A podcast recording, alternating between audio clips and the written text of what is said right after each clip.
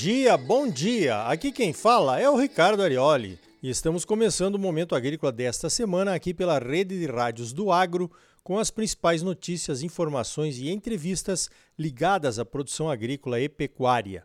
O oferecimento é do Sistema Famato Senar, Sistema Sindical Forte, Agropecuária Próspera e Sicredi. Gente que coopera cresce, venha crescer conosco associe-se ao Cicred. Vamos às principais notícias da semana? Então veja esta. O Senar, o Serviço Nacional de Aprendizagem Rural, que é o braço educacional do sistema sindical, está lançando uma videoteca virtual para capacitação no campo. Todo o material da videoteca é gratuito e oferece informações técnicas que podem fazer a diferença na gestão e na produtividade da propriedade rural. O espaço virtual da videoteca do Senar se chama Coleção Senar. São mais de 50 vídeos curtos com linguagem clara e objetiva ao público interessado, onde o time de instrutores e técnicos do Senar apresentam informações relacionadas a diversas atividades no campo.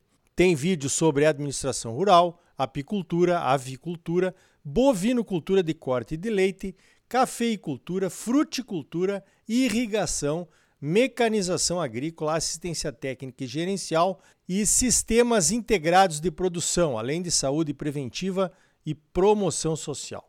Tá vendo? Agora você não tem mais desculpa para escapar dos treinamentos do Senar. Você pode fazer em casa, na hora que melhor lhe convier, através da biblioteca de vídeos do Senar. Procure por Coleção Senar no site da CNA, a nossa Confederação de Agricultura e Pecuária do Brasil. Além dos vídeos, é possível acessar mais de 170 cartilhas virtuais sobre diversos assuntos. O conteúdo é de primeira qualidade e é tudo de graça. Os vídeos e cartilhas já foram pagos pelos produtores rurais de todo o Brasil. Falando em CNA, a nossa Confederação de Agricultura e Pecuária do Brasil firmou uma parceria técnica com a Embrapa em 2010, que se chama Projeto Biomas. O objetivo do projeto Biomas foi produzir material técnico e pesquisa científica para ajudar os produtores a proteger os principais biomas brasileiros: o Cerrado, a Caatinga, a Mata Atlântica, o Pampa, a Amazônia e o Pantanal. Mas atenção! Proteção não significa só cercar e não deixar ninguém entrar. Proteger significa também usar de forma sustentável e com viabilidade financeira e até recuperar qualquer um destes seis biomas brasileiros quando for o caso. Está aí um projeto que não é excludente, né? Criar uma nova reserva ou aumentar as limitações de uso de uma área exclui produtores e a sociedade como um todo. Promover o uso racional e sustentável desenvolvendo tecnologias e gerando pesquisas e informações, é muito mais lógico, muito mais produtivo. Pois então, no próximo dia 10 de março, uma quarta-feira, a CNA e a Embrapa vão apresentar os resultados do projeto Biomas e lançar outro projeto, chamado de Pra Valer. O projeto Pra Valer vai levar aos produtores rurais as informações geradas pelo projeto Biomas nesses 10 anos. O foco do Pra Valer é promover a integração entre a produção agrícola e a preservação, mostrando como é que o produtor pode se adequar à legislação ambiental com eficiência produtiva e retorno financeiro. Veja esta: as vendas de máquinas agrícolas cresceram 27% em 2020, mesmo com a pandemia. Com a melhora dos preços dos principais produtos do agro brasileiro, a soja, o milho e até o algodão, o setor de máquinas e equipamentos agrícolas não sentiu os efeitos negativos. Esse é o retrato do que nós falamos aqui na semana passada. Lembra daquele 1 trilhão de reais de valor bruto da produção? Pois então, os produtores reinvestem quase tudo o que ganham em suas propriedades. Agora, em 2021, os números da indústria de máquinas agrícolas continuam muito bons. Em janeiro, a receita líquida da indústria foi de 12 bilhões e 600 milhões de reais. É um crescimento de 38,5% em relação a janeiro do ano passado. Os dados são da ABMAC, Associação Brasileira da Indústria de Máquinas e Equipamentos. Pois então, não podemos deixar de registrar também as altas nos preços dos tratores, das colheitadeiras, das plantadeiras e outros equipamentos. Subiu tudo. E, pelo menos aqui na minha região, as revendas continuam com suas táticas terroristas de venda. Não tem máquina para entregar, vai subir mais.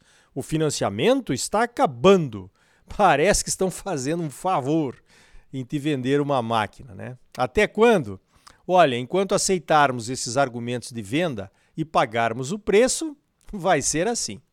Outro item que está apresentando crescimento de vendas são os silo-bolsas. Para quem não tem armazenamento na fazenda ou não tem espaço suficiente, é uma ótima alternativa, principalmente nesta época em que é preciso desocupar os silos para receber soja. O silo bolsa é muito usado na Argentina e o seu uso está crescendo no Brasil. O silo bolsa exige dois equipamentos, um para enchimento e outro para extração, que custam caro, né? Como todas as máquinas e equipamentos agrícolas. Mas o silo bolsa pode ajudar os produtores a armazenar a produção na fazenda e conseguir preços melhores. É claro que o silo bolsa também subiu de preço, pelo menos uns 10% nos últimos 30 dias. E vinha junto uma reguinha para a gente medir o enchimento e umas cordinhas para amarrar né, no início e no final lá do salsichão. Isso não vem mais, lamentável. Na hora da retirada do produto do silo bolsa, tem que ter um cuidado para não rasgar a lona de fora a fora, expondo todo o produto. Aí pode virar uma dor de cabeça, né? Aqui na fazenda isso nunca aconteceu. Te juro, foi um vizinho nosso que me falou, tá bom? Veja essa, todo mundo acompanhando com alto interesse os desdobramentos da troca de comando na Petrobras e da retirada dos impostos federais sobre combustíveis a partir de março. A retirada dos impostos federais deve durar dois meses, depois disso será reavaliada. Sobre a troca de comando, uma tentativa do governo federal de provocar ações dentro da empresa para diminuir os preços dos combustíveis e do gás de cozinha Muitos reclamam que a Petrobras perdeu o valor de mercado por causa dessa insegurança. A insegurança seria o fato de que a empresa não teria uma gestão independente de acompanhamento dos preços internacionais. Né? E isso poderia trazer grandes prejuízos, como aconteceu no governo da Dilma Rousseff. Pois então, foi anunciado nesta quinta-feira um lucro líquido de 59,9 bilhões de reais no quarto trimestre de 2020 na Petrobras. O maior lucro trimestral da história das empresas de capital aberto no Brasil. Sobre o valor da companhia, o recorde do valor da Petrobras tinha sido batido em 2007, quando ela alcançou 429,9 bilhões de reais em valor. Mesmo com a queda no valor que chegou a 300 bilhões de reais, mais ou menos, Nada se compara ao ano de 2015, quando, impulsionado ou depreciado pela Lava Jato, o valor de mercado da Petrobras caiu para 101,3 bilhões de reais, um terço do que vale hoje. Veja bem, não foi exportando petróleo ou combustíveis que a Petrobras chegou a esses números, né? Foi vendendo combustível no mercado interno. Será que tem ou não tem uma caixa preta aí, hein? Olha só, o governo está atualizando estudos para a criação de um fundo para compensar as grandes variações nos preços dos combustíveis. Seria um amortecedor para as altas do petróleo no mercado internacional e a consequente e imediata alta no diesel, na gasolina e no gás de cozinha aqui no Brasil. Faz sentido, a ideia é mais ou menos essa. O governo teria um valor de referência para o barril de petróleo. Quando o valor subir acima deste mínimo no mercado internacional, uma parte do aumento de arrecadação iria para esse fundo. Quando o preço do petróleo cair, o fundo usa seus recursos para equilibrar as receitas da empresa. Ainda sobre combustíveis, veja esta: a Agência de Proteção Ambiental dos Estados Unidos, a EPA, já mudou a sua política para os biocombustíveis no novo governo Joe Biden em relação ao governo Donald Trump. A nova medida vai apoiar a produção de etanol de milho na questão das isenções que eram concedidas pelo governo Trump para as pequenas refinarias de petróleo. Com essas isenções, as pequenas refinarias de petróleo ficavam desobrigadas a misturar o etanol de milho na gasolina que produziam. Essas isenções dificultaram a vida das usinas de etanol de milho lá nos Estados Unidos e muitas acabaram até fechando. Com a mudança de política da EPA no governo Biden, espera-se que mais milho americano seja usado internamente para a produção de etanol. Isso pode beneficiar o milho brasileiro, que pode manter alguns mercados para os quais está exportando. Veja esta: a Singenta, uma das maiores empresas de agroquímicos do mundo, que foi comprada pelos chineses da ChemChina em 2016, anunciou que vai usar a expertise de uma empresa chamada Nutrade para ajudar os seus clientes a exportar soja e milho direto para a China. A iniciativa se chama Agriculture Value Chain e já pretende exportar soja direto ainda neste ano. A soja e o milho viriam de seus contratos de barter, que é aquela troca de insumos por grãos. A Singenta vai oferecer aos seus clientes de barter a possibilidade da exportação direta. A Singenta juntou as pontas, o barter e seus produtos, a originação da soja e do milho, como consequência, e as suas conexões com compradores chineses.